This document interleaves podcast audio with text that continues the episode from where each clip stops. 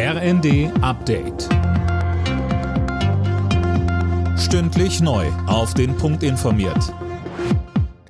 Ich bin Dirk Jostes. Guten Morgen. Jubel bei Argentinien, Enttäuschung bei Frankreich. In einem dramatischen Finale haben die Argentinier um Superstar Lionel Messi bei der Fußball-WM in Katar den Titel geholt.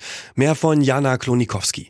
Nach 90 Minuten stand es 2 zu 2, nach der Verlängerung 3 zu 3. Hieß also Elfmeterschießen. Dort hatten die Argentinier die besseren Nerven und setzten sich mit 4 zu 2 durch.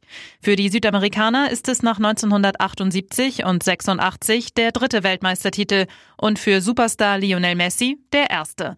Bei seiner letzten WM setzt der 35-Jährige seiner herausragenden Karriere damit die Krone auf. Wer heute mit dem Auto los muss, sollte vorsichtig sein. Von Südwesten her setzt Regen ein und der fällt dann auf durchgefrorenen Boden.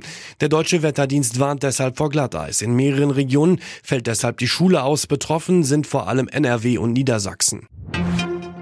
Die Deutsche Krankenhausgesellschaft blickt mit Sorge auf Silvester, weil in diesem Jahr wieder geböllert werden darf, rechnet Vorstandschef Gass auch wieder mit mehr Verletzten durch Feuerwerk. Mehr von Tom Husse. Die Krankenhäuser und Notaufnahmen werden an diesem Silvester wohl wieder so stark belastet werden wie in den Jahren vor der Pandemie, sagte Gass dem Redaktionsnetzwerk Deutschland. Um dem entgegenzuwirken, ruft er alle dazu auf, verantwortungsvoll und vorsichtig mit Böllern, Raketen und Co. umzugehen.